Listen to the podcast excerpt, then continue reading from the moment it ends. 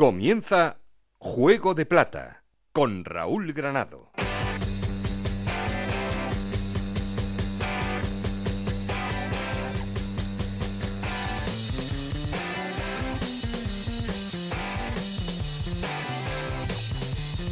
¿Qué tal? Muy buenas, bienvenidos a Juego de Plata, el podcast de Onda Cero en el que os contamos todo lo que pasa en Segunda División.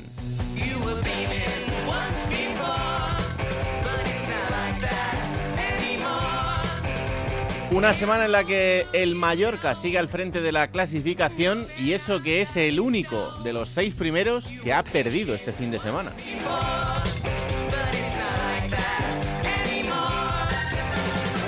Eso sí, perdía con el español, no era un partido cualquiera y los catalanes se llevaban la victoria en ese partidazo, aunque bajo mi punto de vista, sin merecerlo.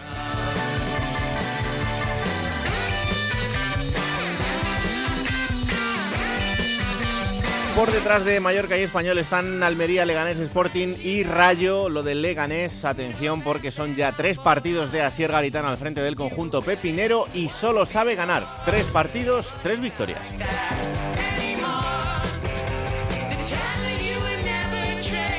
Y en la zona baja, Cartagena, Albacete, Alcorcón y Castellón son los equipos que lo están pasando mal una semana más, aunque el Alcorcón es el único de ellos que ha ganado. Y por eso hemos quedado con un protagonista después.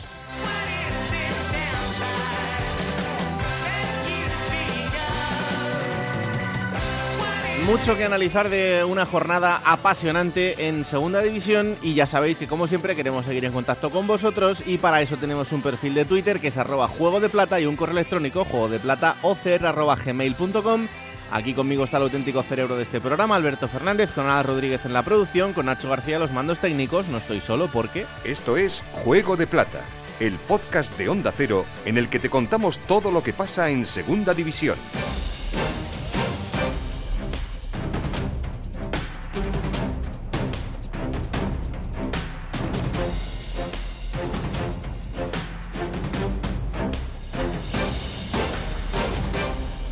Titulares en Miranda de Ebro porque el Mirandés es la gran alternativa a entrar en esos puestos de playoff y este fin de semana conseguía el empate loco, empate a tres frente al Girona Roberto Bascoy jarro de agua fría para el Mirandés con ese empate a tres el sábado en Andúa frente al Girona, un equipo que llegaba después de tres victorias consecutivas, dejando la portería cero. El partido parecía encarrilado después de los goles de Joe Jara y Vivian de penalti en 23 minutos. Franquesa recortaba diferencias en el 32, pero Meseguer parecía sentenciar ya definitivamente en el 69, pero ahí que llegó el goleador Estuani para con dos goles en el 82 y en el 94 poner el silencio en Andúa. Pese a todo, los de José Alberto López siguen en la parte alta de la tabla, séptimos con 37 puntos a 4 del Rayo que es sexto y el fin de semana un duelo directo contra la Ponferradina, duelo de aspirantes, ambos conjuntos con 37 puntos en la clasificación.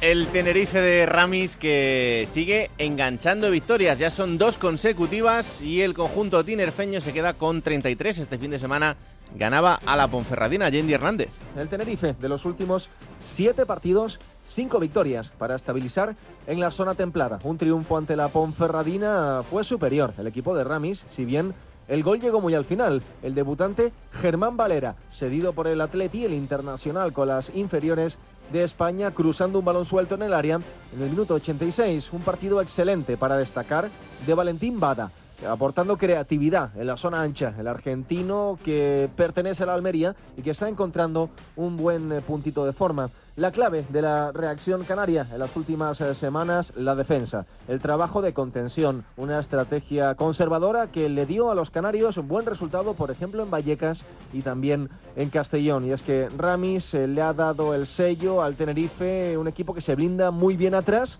muy compensado con un doble pivote de veteranía y mucho robo de balón con Aitor Sanz y con Ramón Folch. Para terminar, un detalle.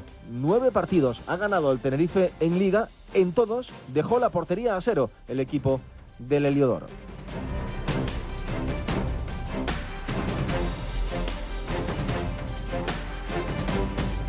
Vuelve un poquito la tranquilidad por Oviedo, porque el conjunto betense ganaba al Lugo, eran seis partidos los que no había conseguido sumar de tres en tres y se aleja un poquito de esa zona baja de la clasificación, aunque no sé si era muy pronto para hablar de finales, Chisco García. Ni parece lógico ni es sano hablar de finales a estas alturas de competición, pero lo cierto es que el partido que afrontó el Oviedo frente al Lugo era algo más que un encuentro. Llevaban seis jornadas los de José Ángel Ciganda sin ganar, tres partidos sin hacer gol y lógicamente eh, empezaba a complicársele la situación en la tabla clasificatoria y sobre todo había visto cómo se le recortaba la distancia con la zona de abajo. Al final, pese a tener que remontar el gol inicial del conjunto lucense, el Oviedo fue capaz de sacar adelante el encuentro gracias al balón parado, lo que tantas veces le ha condenado, un gol de penalti, una jugada de estrategia en, en un saque de balta lateral y un saque de esquina bien ejecutado terminaron con la resistencia del Lugo. Respiran los soviedistas, vuelven a verse con seis puntos de margen sobre la zona más peligrosa, dando un pasito en la tabla clasificatoria y a la espera de lo que pase el próximo lunes en Fuenlabrada. Y complicadas las cosas en Castellón, el equipo caía en Castalia, son tres derrotas consecutivas y es el nuevo farolillo rojo de la segunda división, Onda Cero Castellón, Omid Sokut.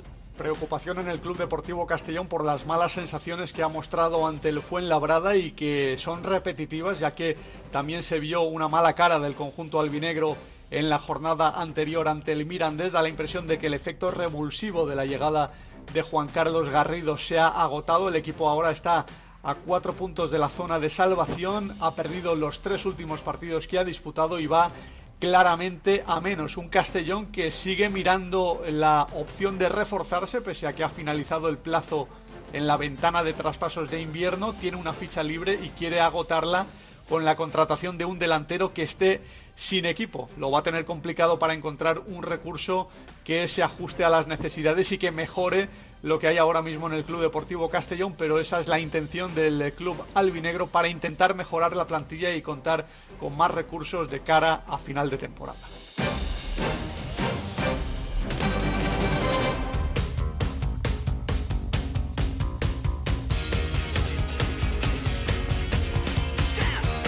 Y como siempre arrancamos poniendo en orden resultados y clasificación. Hola Ana Rodríguez, ¿qué tal? Muy buenas. Muy buenas Raúl, jornada 25 en segunda división que comenzaba con el empate a 1 entre el Sabadell y el Zaragoza, empate a 2 entre el Cartagena y el Rayo Vallecano, empate a 3 entre el Mirandés y el Girona, 1-0 la victoria del Tenerife ante la Ponferradina, 1-2 ganaba el Español al Mallorca, 3-1 Victoria del Almería ante Las Palmas, 1-0. Ganaba el Alcorcón al Logroñés, 3-1. La victoria del Leganés ante el Albacete, 1-0. Ganaba el Sporting de Gijón al Málaga, 1-2. La victoria del Fuenlabrada ante el Castellón y 3-1. La victoria del Oviedo ante el Lugo en el último partido de la jornada. Con estos resultados, el Mallorca sigue líder con 51 puntos. Segundo es el Español con 49, los dos en puestos de ascenso directo.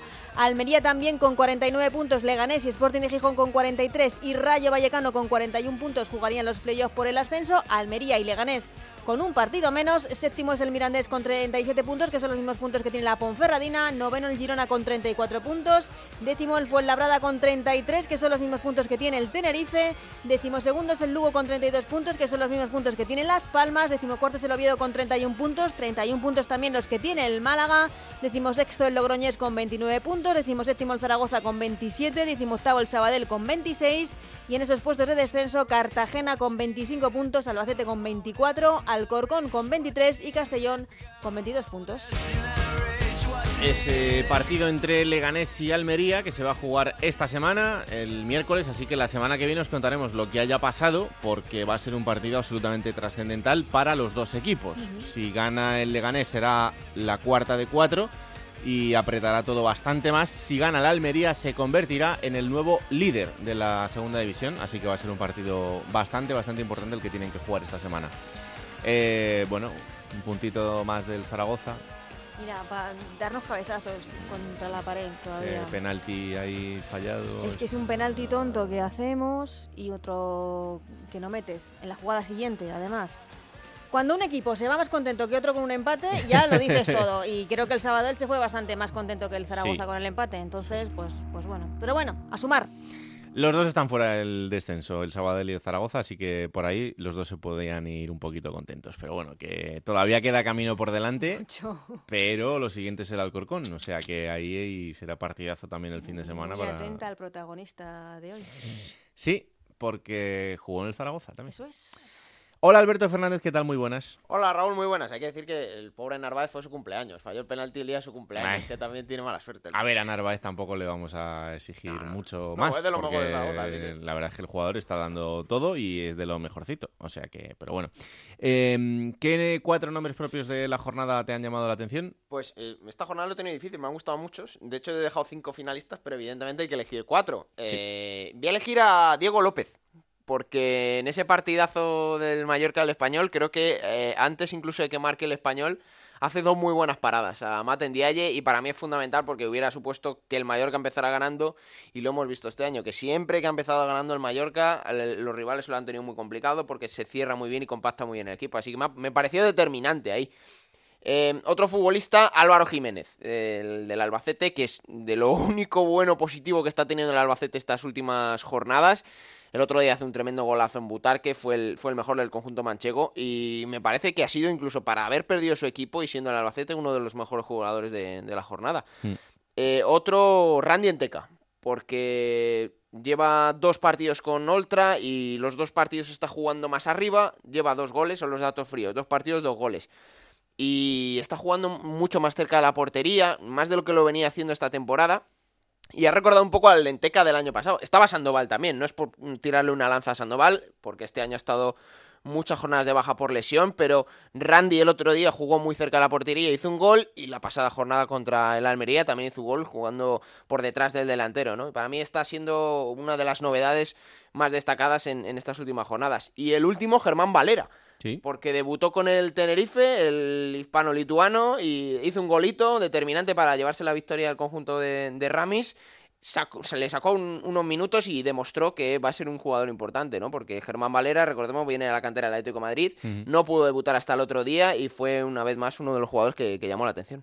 Bueno, pues estos son los cuatro nombres de Alberto. Vamos a ver cuáles son los cuatro de Alberto Collado, con ese ranking particular que compartimos entre Juego de Plata y Radio Estadio. Vamos hasta la redacción de Radio Estadio. Hola Alberto, ¿qué tal? Muy buenas. Hola, ¿qué tal compañeros? Eh, Muy buenas. Bueno, vamos a elegir una semana más a los mejores de la jornada en Segunda División.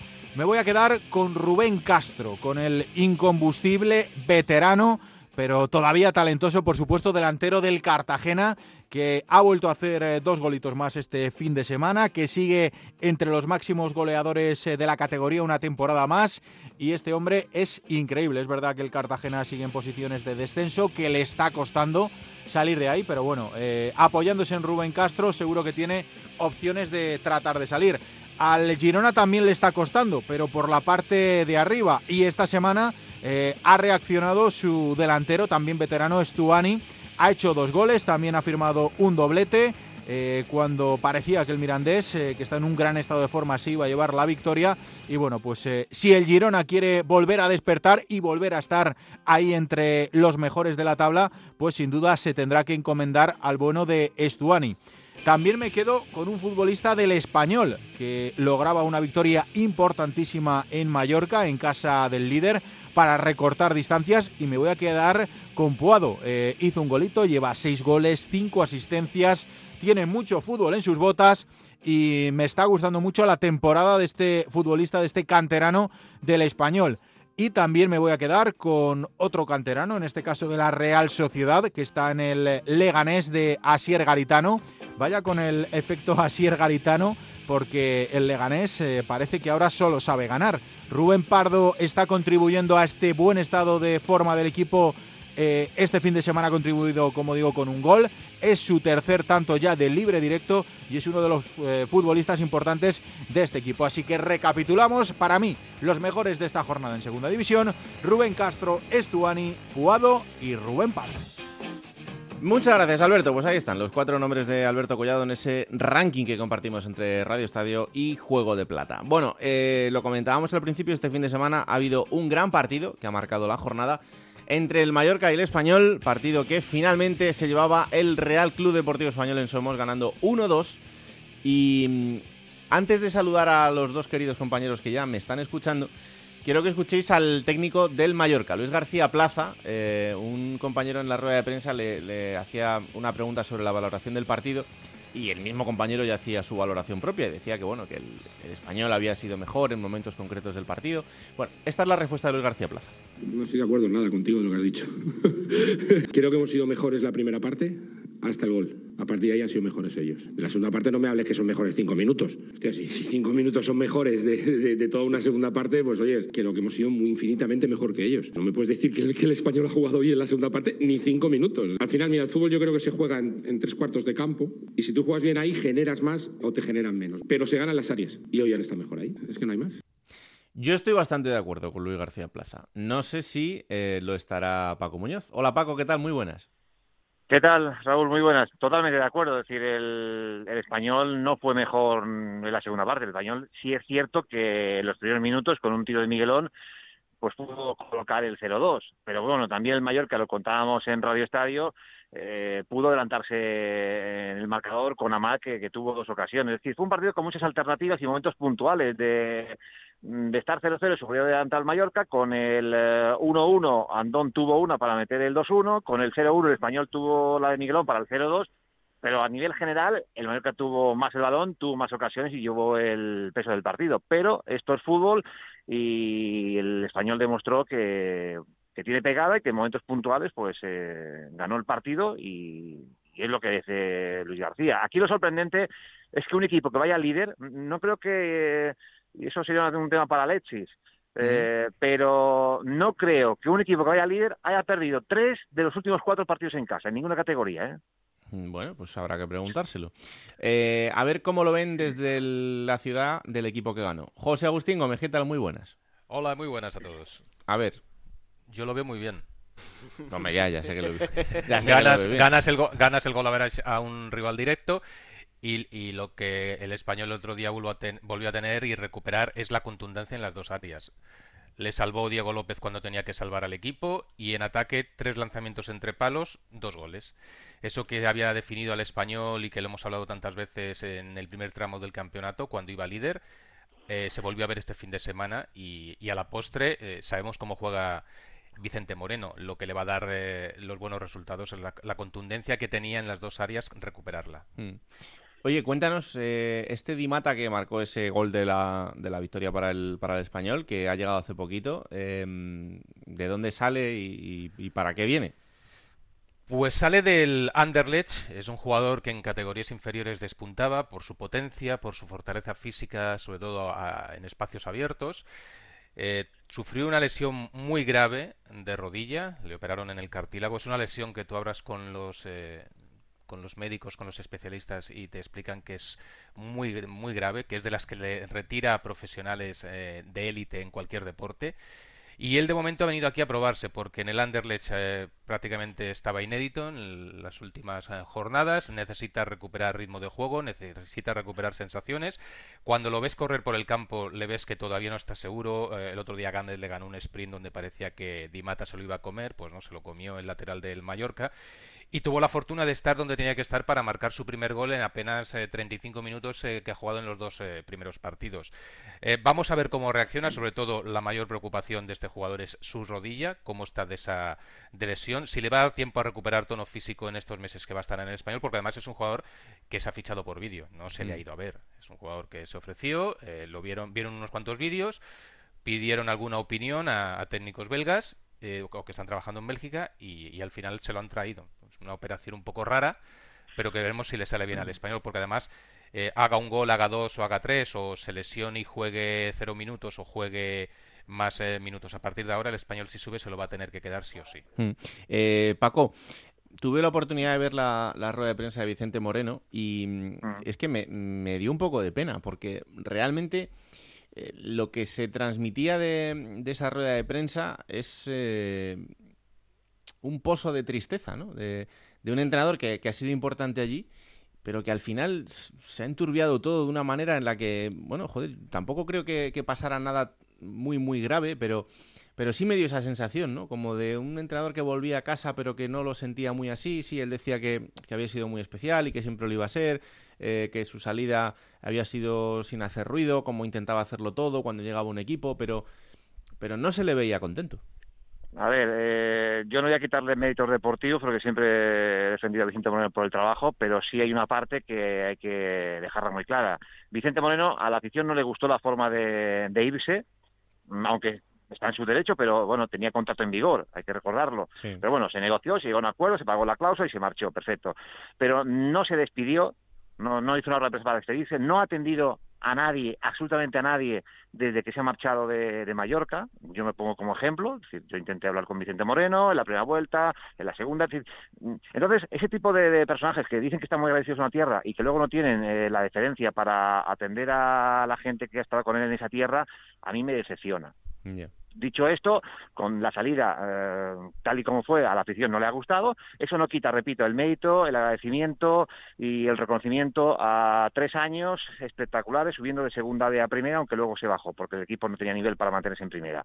Eso no quita una cosa con la otra, pero sí es cierto que, bueno, entonces yo creo que Vicente Moreno pues ha percibido un poco pues esa frialdad, eh, esa distancia a través de las redes sociales, quizás se lo han hecho llegar, no sé. Todo lo contrario, fíjate, lleva muy poco tiempo con Luis García. La gente está encantada con Luis García, porque es un tipo mm, muy natural, muy abierto, muy honesto, eh, hace, bueno, se, mm, promociona la isla cuando puede porque se va a un sitio o se va a otro con su familia y bueno, y yo creo que no es tan complicado eh, el, el, ser más natural y el ser agradecido cuando te piden una entrevista, te piden algo y, ser más eh, pues, pues, más sentimental en ese aspecto si dices que lo eres y que yo creo que va un poco por ahí. Y, dicho esto perdona que no le quito mérito al español. No no.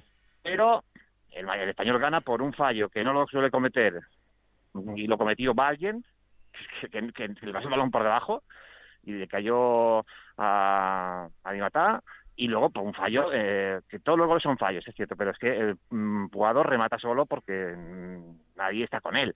el español no hizo un partido para arrollar al Mallorca. El Mallorca fue mejor, pero fue más contundente en las áreas y el Mallorca pagó los errores en, esas áreas. Dicho esto, el español tiene mejor plantilla para mí que el Mallorca, pero ojo que Luis García, el compromiso de este equipo, mm, está demostrando que de momento le mantienen como primeros. Veremos lo que hace la Almería el miércoles eh, con el Leganés, pero pero bueno, no hay que quitarle mérito a Luis García y sobre Vicente Moreno, pues esa es mi opinión. Yo creo que Vicente Moreno ha sido de otra forma a la hora de despedirse y, fue todo muy si Me, si me permitís en el tema de Vicente Moreno, eh, lo que estabais comentando.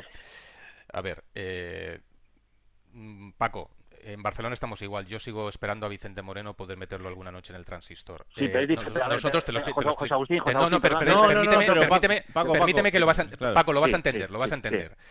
Eh, nosotros lo pedimos para tenerlo esta semana pasada, porque consideramos que era un partidazo, que Vicente Moreno había sido entrenador del Mallorca y el club nos dijo que se estaba calentando mucho el choque desde Mallorca y que mejor no es poner a Vicente Moreno en esta ocasión. también, se nos dice, también se perdona, también se nos dice en el club que antes de dárselo a medios de fuera, si no nos lo dan a los medios de aquí, no se lo van a, a dar a los medios de fuera.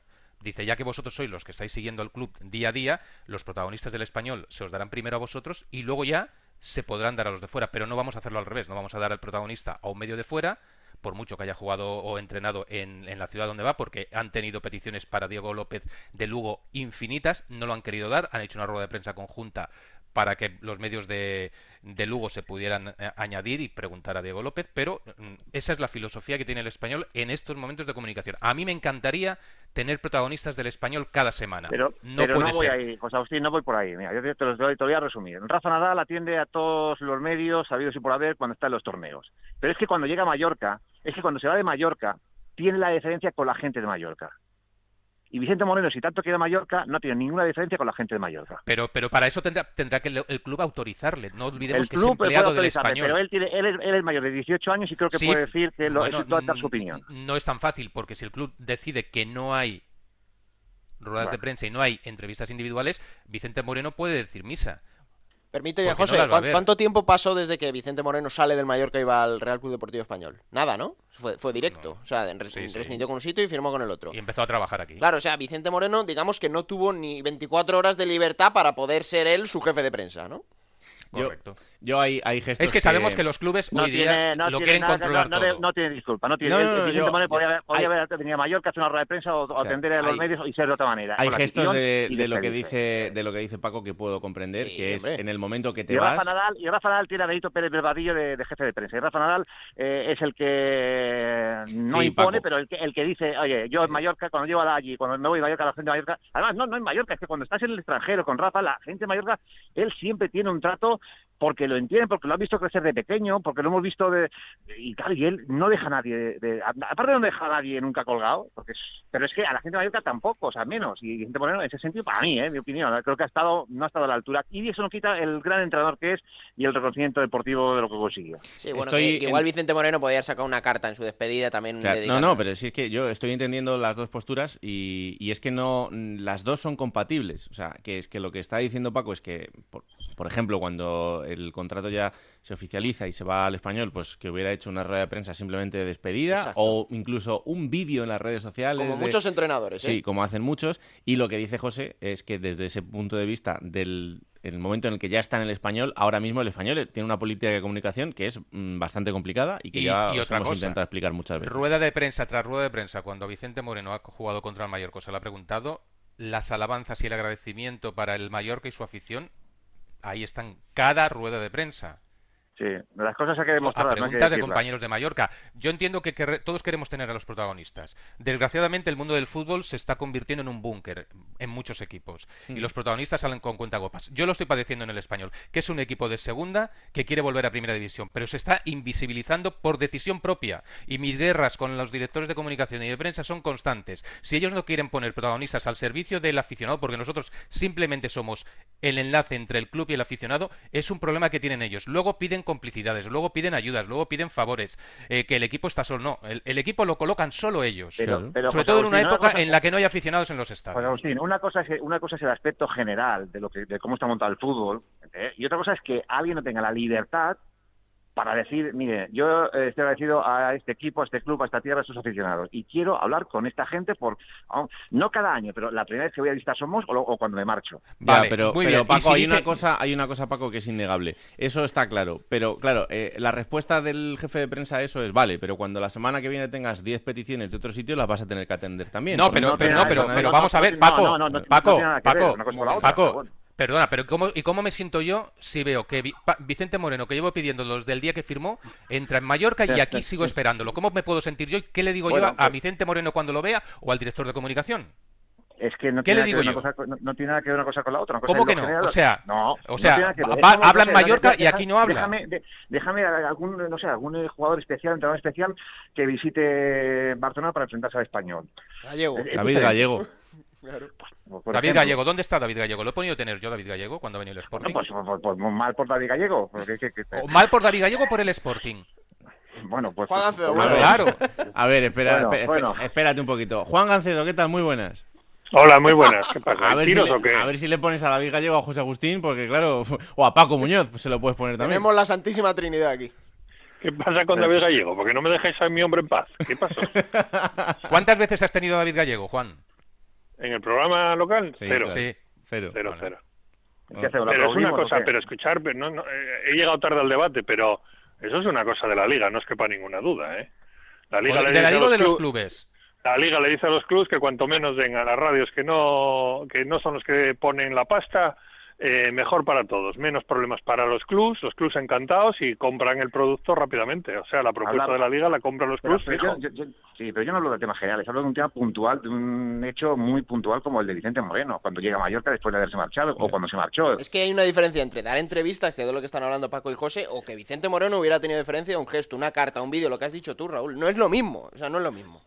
Total, que no nos habla Vicente Moreno, no nos habla el español y vamos camino de que no nos hable David Gallego e incluso de que no nos hable la liga. Y esto en media hora de programa. Eh, estamos apañados. Eh, Mallorca-Almería, el fin de semana. Partidazo. Eh, a ver qué hace la Almería primero. semana con de la Almería, Sí, ¿eh? a ver qué hace primero la Almería con el Leganés. El Almería en algún momento digo yo que se cansarán un poquito, porque la verdad es que el ritmo que están llevando en los últimos dos meses es, es de UPA, pero por eso tienen un plantillón. Paco, un placer, ¿eh? Como siempre, también para mí. Un abrazo, chao. José Agustín, eh, Español Sabadell, el fin de semana, derby. Sabadell. eh, Sabadell. Sabadell. Que es ya está Alexis ahí en Radio Sí, Estadio sí, siempre sí, dejándola. Sí, sí, ya tenemos bastante con, con Alexis. Eh, partido importante también para el español porque, eh, entre otras cosas, viene Alvarito Vázquez ahí con el Sabadell. Sí, y no sabemos la versión que vamos a ver de los Pericos. Que Ese es el problema. Claro. Que últimamente, bueno, el otro día contra el Mallorca hubo efectividad. eh, si, mantiene la efectividad, el Sabadell es ese equipo al que se le puede batir. El problema es si vuelven a aparecer las inseguridades y las dudas. Mm. Pues veremos qué versión nos ofrece el club Perico y si es capaz de recuperar el liderato en caso de que el Mallorca y el Almería no, no ganen eh, primero el Almería al Leganés y después el Mallorca al Almería. Un abrazo muy fuerte. Otro, Chao, adiós. chao. Hablabas de Álvaro Vázquez. ¿Ha dado Álvaro Vázquez una entrevista en Gijón después de marcharse de allí? Yo creo que no, Creo que no. Gancedo. Yo creo que no. Negativo, negativo. No, no, no. Bueno, Además estaba como loco por irse. Dijo que ya estaba desde el verano. Es que hay futbolistas que de verdad eh, parece que la poca neurona que les queda la perdieron, no sé, un día No, en hombre, after no. hour porque sí, sí, sí, porque este hombre Joder. o sea, se marcha del Sporting, llega a Sabadell y lo primero que dice en Sabadell es que desde el verano estaba pensando en irse al Sabadell. Por eso entendemos que cuando salía en el Molinón, pues prácticamente caminaba. Es que Bueno, verdad, pero los futbolistas ta- a veces tampoco- se pueden ahorrar. tampoco sabemos qué le dijo David Gallego. Igual le dijo, oye, me- por mucho que te quedes aquí, no voy a contar contigo. Entonces dijo, bueno, pues ya está, pues ya me busco mi vida. ¿No? No lo sé. Yo creo que son. Bueno, Ah, bueno, mira, pues por, por eso os protege la liga, Sí. porque cuanto menos hablen, menos la fastidia. Si no lo sabemos, pues tampoco vamos a juzgarlo el tema, porque igual va por ahí. Pero bueno, que yo te llamo para hablar de tu libro, que Jurjevic, ¿qué tal? Bien, ¿no? Muy bien. Otro gol, 16, como Luis Suárez. ¿Qué te parecen? Pichichi. Pocos, a lo mejor. Pichichi del fútbol profesional. Hombre, de esos 16, ya lo he dicho muchas veces, 14 ha sido empujarla. ¿Y qué tiene que ver? Bueno. ¿Y no cuentan? ¿Los quitamos Sí, entonces? lo que pasa que está- la empuja el que está en el campo y juega siempre y lo juega todo. El otro día el gol del Sporting es una, una acción de Guille Rosas que se la da para que la empuje.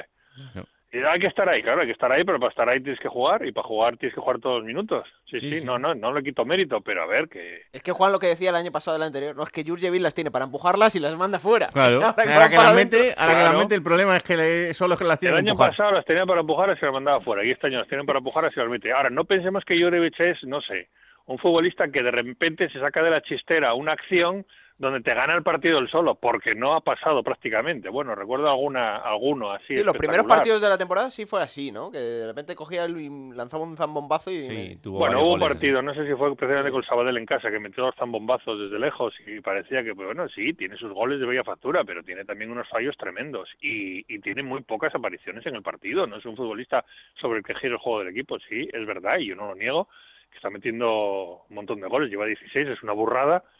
Y cuanto más meta, pues mira, más va a costar en junio. Porque vamos, quitamos, no tengáis entonces. ninguna duda que salvo en caso de ascenso, el Sporting va a traspasar a Jurjevic en el mercado a poco que venga una oferta convincente. Cuantos más goles meta, mejor. Ya.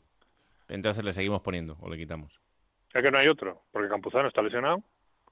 Ha llegado y ha llegado lesionado, así que el otro día iba a forzar la quinta porque precisamente dentro de 15 días contra el Español no puede jugar Campuzano, pero Campuzano no entró en la convocatoria, así que Jurjevic no lo ha forzado por si acaso, no hay delantero para jugar en Albacete el, el sábado. Mm, eso te Por cierto, hablando de entrenadores, yo voy a tener a Alejandro Menéndez el mañana en mi programa, ese sí, pero porque ese es amiguete. No, pero el además- Albacete es un equipo serio. Ah, vaya diferencia con los de Albacete, ¿no? Los de Albacete quieren tener al Mister y no pueden. No, eh, creo que eh, hoy, eh, martes, cuando se eh, publique este programa, eh, iba a estar en, en el programa de Onda Cero en Albacete. O sea que, Opa, y además aquí lo hemos tenido también eh, hace dos semanas, me parece Sí, que, sí, que sí. fue.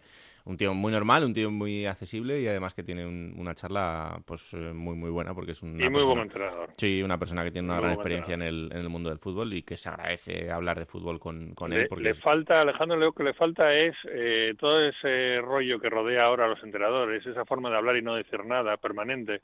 Alejandro es un tipo muy normal, que no tiene ese discurso que parece que te embelesa, Hmm. pero es un entrenador. Bueno, no, tienes más que preguntarle a todos los jugadores que han pasado por sus manos y que ahora son top. Sí, sí. Y me no refiero a. Borja Carvajal, a Morata. Rodrigo, sí, sí, a Mata, a Mata, íntimo amigo de él, a, a Rodrigo Moreno, que ahora está en Lis, a, a todos, a todos los que han pasado por sus manos, a jugadores, a Iago Aspas, Iago Aspas dice que es el mejor entrenador que ha tenido nunca Mm. en el Celta B, fíjate que ha tenido entrenadores en el Celta, Iago Aspas, Sí, un sí. muy buen entrenador, lo que pasa que tiene que certificar la permanencia del Albacete y este sábado lo va a tener complicado, la Mm, verdad. Ahí lo va a tener difícil, sí. Eh, además, ahora con dos derrotas seguidas, el Albacete no, no termina de sacar la cabeza. Pero bueno, le, le deseamos mucha suerte.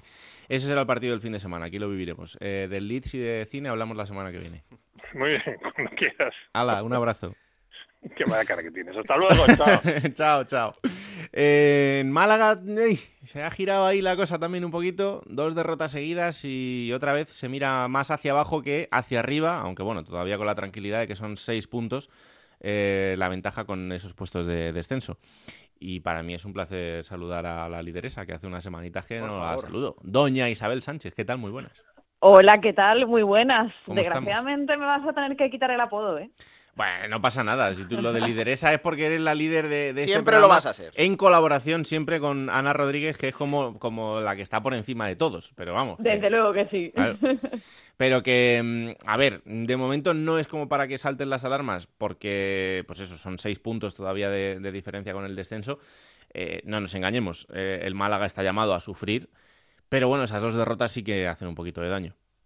Desde luego que sí, porque además lo has mencionado, está llamado a sufrir y todavía no ha sufrido demasiado porque el inicio de temporada fue bastante bueno. La permanencia es el objetivo que hay que marcarse esta temporada, eso lo tiene claro aquí todo el mundo, pero es cierto que comenzó a darse una buena racha, sobre todo de resultados fuera de casa, y ahora vamos a hablar de ello, vamos a hablar de los malos números que tiene el equipo en la Rosaleda. Lo que está pasando últimamente es que de lo que llevamos de 2021, de esos seis partidos de liga que ha disputado el Málaga, 18 puntos en juego, tan solo se han sumado cinco puntos y es por ello que estamos hablando de que se ha reducido mucho el colchón que se tenía con los puestos de, de descenso. Tan solo cinco puntos se han sumado, seis de diferencia como estás planteando y una situación que no desespera ni mucho menos, que aún no es urgente, pero lo que sí se considera urgente es la necesidad que tiene el Málaga de comenzar a sumar puntos, de comenzar a ganar en casa, porque no lo hace desde el pasado mes de octubre. Además, es que da la casualidad que fue contra el Sporting, el rival del pasado fin de semana. Viene ahora además el Rayo Vallecano, viene además ahora el equipo de Antoñín para nosotros y tiene que comenzar a sumar sí o sí y a tener buenas sensaciones, porque el juego que se vio en el partido frente al Sporting, aunque no se ganó, aunque no se logró sumar la victoria, sí que se considera que el Málaga jugó bien y que se podría haber traído algo más, ¿no? A lo mejor el empate se considera por aquí que hubiera sido lo más justo No, del, es que del encuentro. yo te digo una cosa, si el Málaga juega con el Rayo como jugó con el Sporting, tiene muchas opciones de hacerle daño. El Rayo no, no llega bien, no llega en un buen momento después de el empate con el Cartagena, a pesar de todas las veces que quieran eh, salir a poner tweets diciendo que les, eh, les desfavorecieron los, las acciones arbitrales, y la derrota frente al Tenerife. eh, El Rayo no llega en un buen momento y en los partidos fuera de casa se le está notando un poquito más que en casa, que es verdad que, sí que está haciendo buenas actuaciones quitando esa, esa derrota con el Tenerife, pero eh, yo al Málaga no le vi mal el otro día. No, al contrario, la sensación que hay aquí es que jugó bastante bien, salió a ganar el partido, no se echó para atrás en ningún momento ni, ni todo lo contrario, sobre todo después del, del gol del Sporting, que llega muy prontito al inicio de la segunda parte. La respuesta de, del Málaga es querer ganar el partido, buscar ese gol que, que no logró que, que llegara. Lo que ocurre, Raúl, es que esa sensación no se está teniendo en los partidos de casa, porque el último que vivimos fue el del Zaragoza y encuentros anteriores no se está teniendo esas buenas sensaciones que está dejando el equipo fuera. Y es la necesidad que se considera que es la urgencia que tiene este Málaga, ¿no? Volver a, a demostrar ese buen juego que tiene en partidos como el del Sporting, volverlo a demostrar en casa para poder hacer de la Fortaleza, de la Rosaleda un fortín, que al final ha sido un poco lo que lo que ha tenido este equipo siempre. Se habla mucho de, de cuando estaba la afición, de cuando la afición podía ir a- al estadio, pero es lo que necesita, ¿no? Sobre todo para llegar al margen y a lo que siempre ha hablado Pellicer, los 50 puntos. Aquí siempre ha sido el objetivo, la permanencia, se hablaba de 50 51 puntos y hay que llegar a esas cifras cuanto antes porque no hay ganas de sufrir, como decías a- al inicio, ¿no? Así que esa imagen que demostró el equipo en el Molinón es la que tiene que comenzar a demostrar en casa donde no está teniendo ni buenos partidos ni buenos resultados. No te puedo desear suerte para este fin de semana, pero bueno. A partir de ahí, yo, ya para arriba como un Sputnik, pero este fin de semana lo, lo veo más complicado. Pero bueno, este fin de semana tenemos que hablar mucho a lo largo de la semana en nuestro programa local para que nos vayas contando Oh. cómo llega el rayo, porque vamos a intentar dar ese zarpazo a otro de los de arriba. Tenemos que buscar aquí una racha de viento a favor, como la que se tuvo al inicio de, de la temporada, para comenzar a calmar las aguas y para que esto vuelva a fluir otra vez y logremos el, objetivo cuanto antes. ¿eh? Qué bonito sería haber pasado este fin de semana en Málaga, ir a la Rosaleda, ir allí a la, a la playita, en fin, eh, esperemos que dentro de poco se pueda. Esperemos que lo hagamos pronto, Raúl. Un abrazo muy fuerte, Isa. Otro para vosotros. Chao, Oye, chao. Marcó Casmi. Marcó Casmi. Y es noticia porque es el primer gol que marca en la liga. Eh, la verdad es que es otro jugador, como antes decía Gancedo Jurjevic, un jugador que, que sí, que trabaja mucho, que hace muchas cosas más aparte de, de esa faceta goleadora, pero que se ha quedado atrás. Eh, ahora con la llegada de Miguel Ángel Guerrero ya el otro día fue titular. Titular, sí. Y en principio va a ser el delantero titular de aquí al final y con poco que tenga suerte yo creo que, que va a ser así. Y me da pena porque Casmi es un jugador que dentro de la plantilla eh, todo el mundo le, le quiere mucho, es un jugador que en el vestuario pues eh, hace una labor importantísima, pero no está teniendo suerte, igual que tampoco Leo Ulloa, al que intentaron sacar en el, en el mercado de invierno, pero que al final, bueno, ahí van a estar los tres y oye, pues eh, quién te dice que en algún momento de la temporada no sean importantes, pero bueno. Si eh, Casmi empieza a hacer goles, es una carta que minutos tenía va a tener. Rayo, ¿eh? Minutos va a tener seguro. eh, de él dependerá si los aprovecha un poquito más o no. Un par de detalles antes de hablar con el protagonista que nos está escuchando ya. La Unión Deportiva Las Palmas, atención, tres derrotas. Eh, la verdad es que el equipo de Pepe Mel lo hemos hablado mucho. Juega bien, eh, pero no termina de consolidarse. Yo creo que no lo debería pasar muy mal como para conseguir la salvación, pero, pero este tipo de rachas te pone en una situación de alerta. Empezamos hablando en 2021 de que la Unión Deportiva Las Palmas ganó en enero a Mallorca, a Español, a Leganés, que tenía una racha buenísima y febrero ha sido todo lo contrario. Hmm. Ha caído bastante el equipo. Coincide también mucho con la lesión de Kirian, que era un jugador importante de la banda izquierda. Se entendía muy bien ahí con Pejiño y con Robert. Y para mí era de los flancos fuertes de, de Las Palmas, ¿no? No quiero decir que sea solo por él, pero que son cosas que influyen y el equipo se ha, se ha caído bastante este Mm, mes. La verdad es que sí. Y el Fuenlabrada, que conseguía la victoria con, con Oltra. Eh, bueno, hablabas un, un poco antes de, de Randy Enteca y de ese cambio de, de posición. Importante la, la victoria. Es verdad que el equipo no venía de perder, venía de empatar tres partidos seguidos y por ahí, pues bueno, la, la destitución de Sandoval parecía un poco desproporcionada para, para el momento, pero bueno, con esta victoria se vuelven a enganchar ahí arriba. A ver, hay una cosa que Oltra, y lo, lo está repitiendo en todas sus ruedas de prensa, estamos potenciando lo bueno que había dejado el anterior entrenador. Está valorando mucho lo que había dejado Sandoval, que yo creo sinceramente que era bueno, lo vimos el año pasado. Hmm. Pero que hay veces que las cosas no salen, las rachas no salen, se te enquista algo y un cambio es lo que fructifica todo lo bueno que se estaba haciendo, ¿no? Yo creo que se está viendo con Oltra y se está viendo que el trabajo que estaba haciendo Fuenlabrada esta temporada tenía cosas muy buenas, ¿no? Y es lo que está haciendo, ¿no? Con matices como lo de Randy, el equipo está saliendo a flote.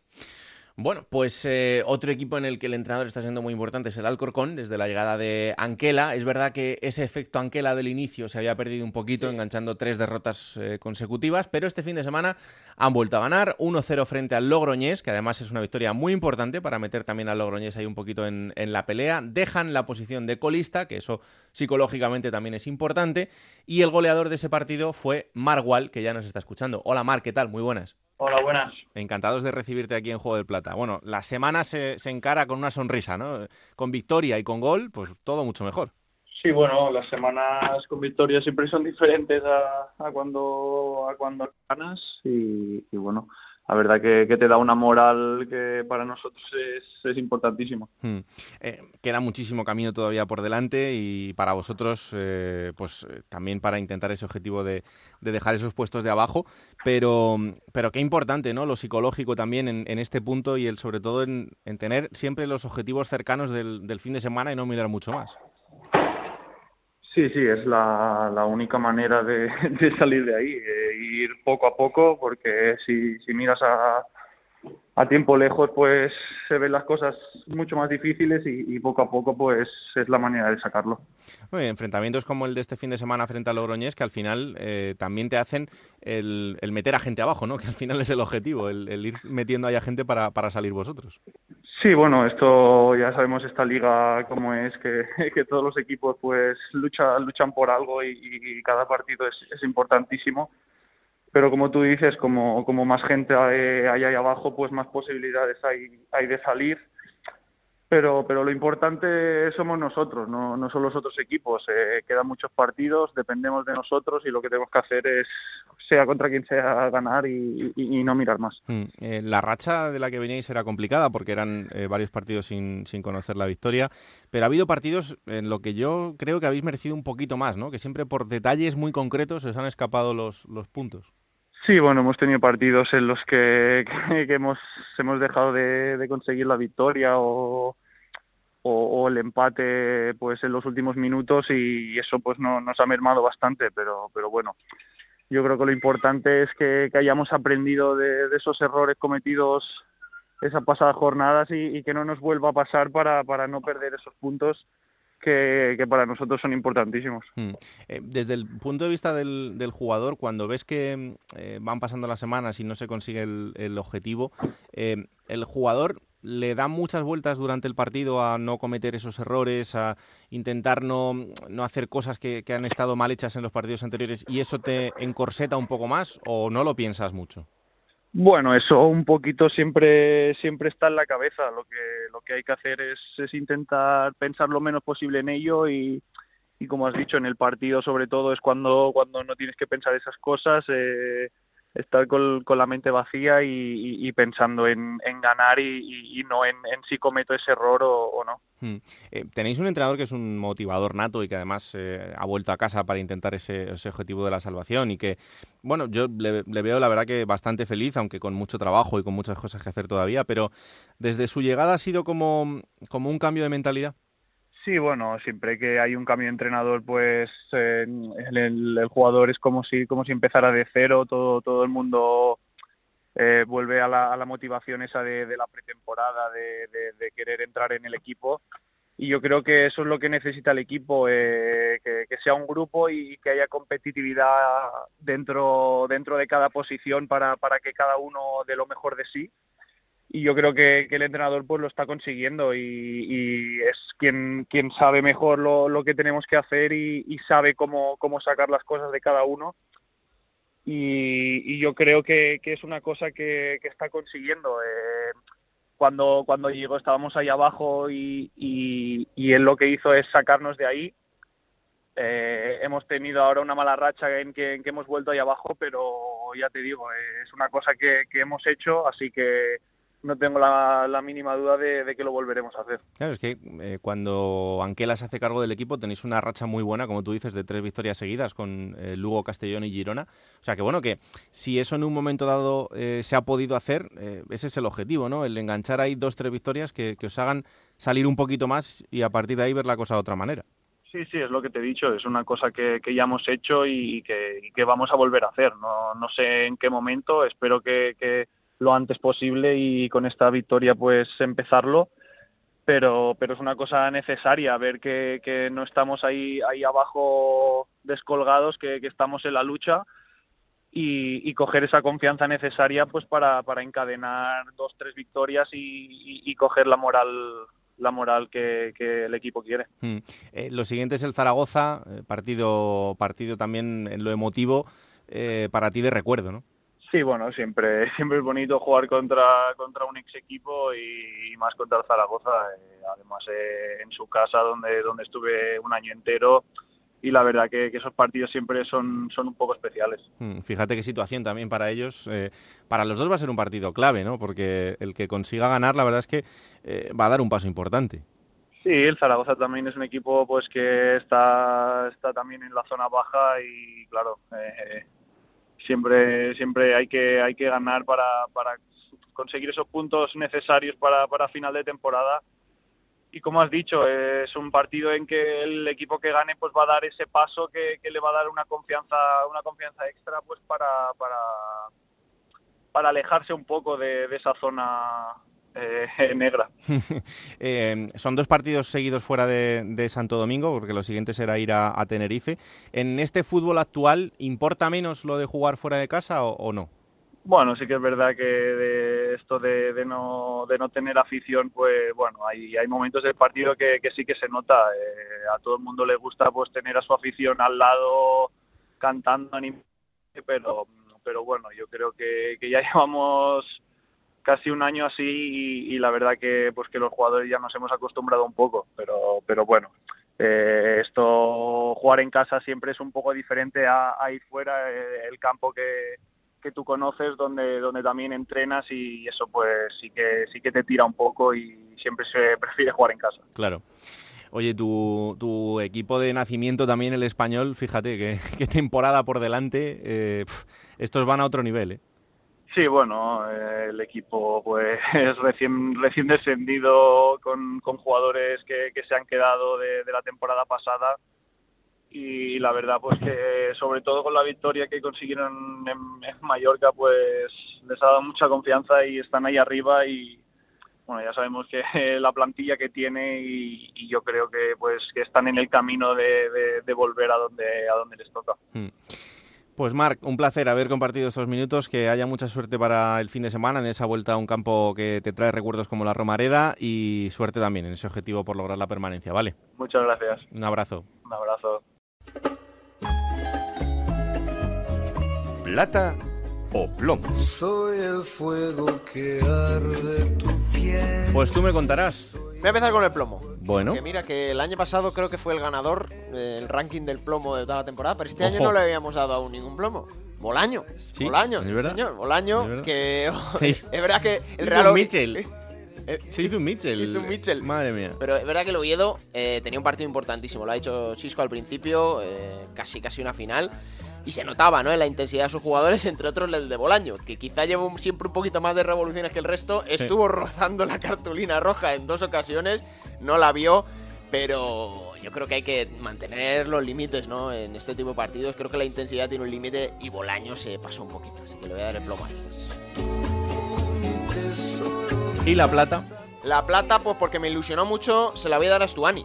Creo que, que vuelva a hacer dos goles y se meta, fíjate, con todo lo que tenemos, Jurjevic, Raúl de Tomás, Sumar Sadik, creo que se meta Stuani en la, en la fiesta es una gran noticia, ¿no? Y que empiece a marcar goles, que el Girona lo, lo, lo, disfrute y que el Girona suba puestos gracias a sus goles, creo que es bueno para, para ellos y para la categoría, ¿no? Que Stuani ha sido el año pasado uno de los mejores delanteros de, segunda división y que este año le echábamos un poquito en falta, así que la plata va para la buena noticia de los goles de Stuani.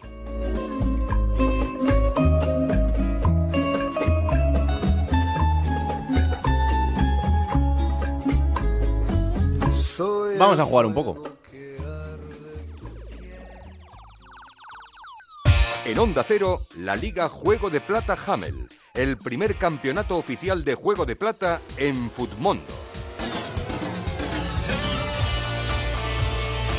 Y como siempre, lo primero es irnos hasta la redacción de Fondo Segunda para conocer lo mejor y lo peor del fin de semana en Futmundo. Hola Dani Soriano, ¿qué tal? Muy buenas. Muy buenas, ¿qué tal? Ya me lo podéis notar en la voz que otra semana más vengo contento, ya que vengo con un saco de 87 puntos. Podían haber sido más, ¿eh? Todo se ha dicho. Pero bueno, no todos alegría en la vida y no todos hablar de mí, porque aquí venís a saber quién ha sido el mejor y quién ha sido el peor de la jornada 25. Y yo, como cada semana, os lo vengo a contar.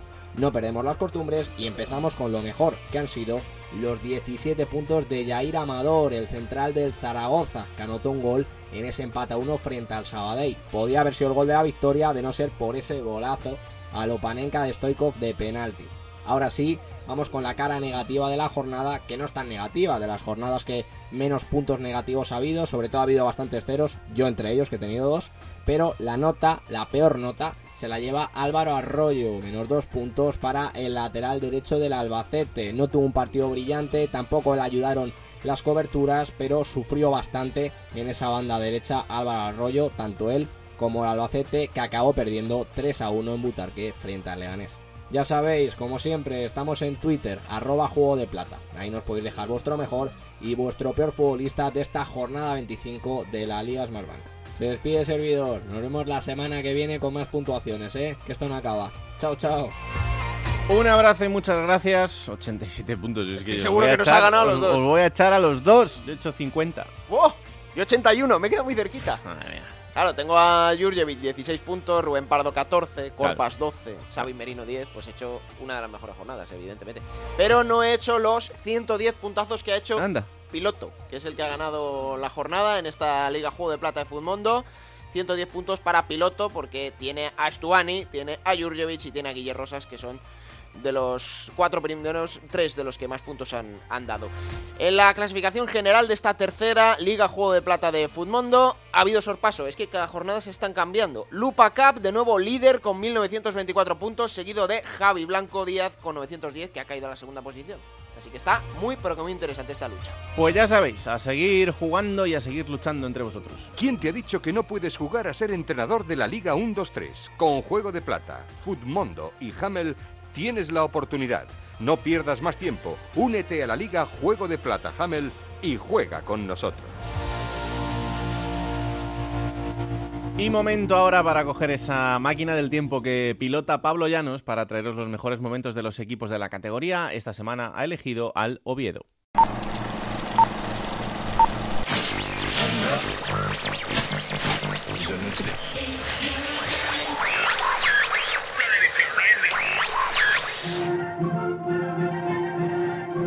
...3 de mayo del año 2015 en España. La actualidad pasa por las elecciones municipales y autonómicas que se celebrarán el 24 de mayo, además de por las divisiones en Podemos y las declaraciones de De Guindos sobre la crisis fuera de nuestras fronteras. El terremoto en Nepal, el Estado Islámico e Italia centran todas las miradas y Aaron Shuba con su Ayman Albatross es número uno en todas las listas musicales. Sin embargo, en dos ciudades españolas la actualidad pasa por otro sitio. En concreto, para los habitantes de Oviedo y de Cádiz, la actualidad pasa por el estadio de fútbol Ramón de Carranza. Allí se enfrentan por un puesto en la segunda división dos históricos del fútbol español como son el Real Oviedo y el Cádiz. Los asturianos, campeones de grupo, tienen una oportunidad única de regresar al fútbol profesional 12 años después de haberlo abandonado. El conjunto Carballón, de la mano de Sergio Gea, ha gobernado su grupo con holgura y ha llegado a la fase de ascenso en una situación cómoda y con varias oportunidades para ascender. El frente, el Cádiz, en una situación similar al Oviedo, campeones de grupo y con el deber de regresar al tan ansiado fútbol profesional. En la ida, los andaluces arrancaron un empate a uno en el Carlos Tartiere, así que los asturianos llegan con la misión de marcar un gol. Para ello, Sergio Gea salía con Esteban, Nacho López, David Fernández, Dani Bautista, Generelo, Héctor Fons, Susaeta, Erice, Jonathan Vila, Borja Valle, Linares Enfrente estaba el Cádiz de Claudio Barragán. Arberola Rojas pitaba el comienzo del partido y el duelo era igualado. Ambos equipos sabían lo que se jugaban. El Cádiz, con la comodidad del marcador a favor, sentía menos la presión que los asturianos. El juego a balón parado se antojaba importante, pero ningún equipo conseguía atacar con comodidad al rival. El partido Llegaba el descanso y el resultado seguía sin moverse. Sin embargo, a los 7 minutos de la reanudación. Pues aquí viene una más. Un saque de esquina a del Real Oviedo a la derecha del arco de Aulestia. Su saeta, cómo no. De Stoneman, el especialista. El que cuelga estaba bien. Cerrado. Gol del Real Oviedo, David Fernández. Gol del Real Oviedo. 0-1 Marcó David Fernández, entró en el segundo palo. El central del flanco izquierdo del equipo asturiano. Gran saque de esquina. Gran golpeo, gran colocación de Susaeta. Lleva la rosca perfecta. La potencia, la colocación precisas. Y en el segundo palo entra como un león David Fernández para adelantar al Real Oviedo en el partido 0-1 y en la eliminatoria 1-2 ahora para el Real Oviedo. El marcador no se movería más y el Oviedo era equipo de segunda división. 12 años después, el conjunto Carballón regresaba al fútbol profesional que nunca debió abandonar. Lo demás, como se suele decir, es historia.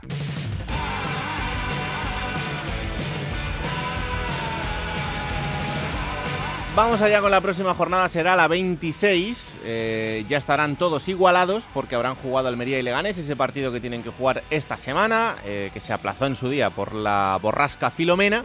Así que ya estarán todos igualados, Alberto. Sí, la jornada que va a empezar el viernes a las 9 con ese duelo castellano-leonés, Sociedad Deportiva Ponferradina, Club Deportivo Mirandés. El sábado a las 4 de la tarde, Español Sabadell.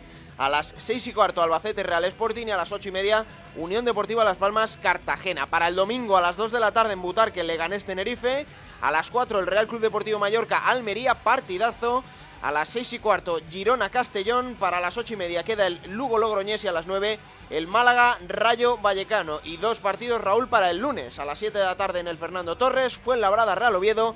Y a las 9 en la Romareda Real Zaragoza Alcorcón.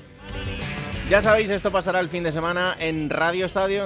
Os contaremos todo lo que pasa en los partidos. El domingo el resumen en el Transistor. Y aquí estaremos el martes para repasar todo lo que ya haya ocurrido en una nueva jornada de liga en Segunda División. Ya sabéis, esto es Juego de Plata, el podcast de Onda Cero en el que os contamos todo lo que pasa en Segunda División, que está disponible cada martes a partir de las 5 de la tarde en ondacero.es para que os lo descarguéis, lo compartáis y le digáis a todo el mundo que existe este bendito programa que hacemos con tanto cariño.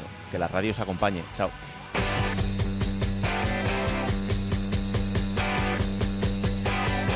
Raúl Granado, Alberto Fernández, Ana Rodríguez. Juego de Plata.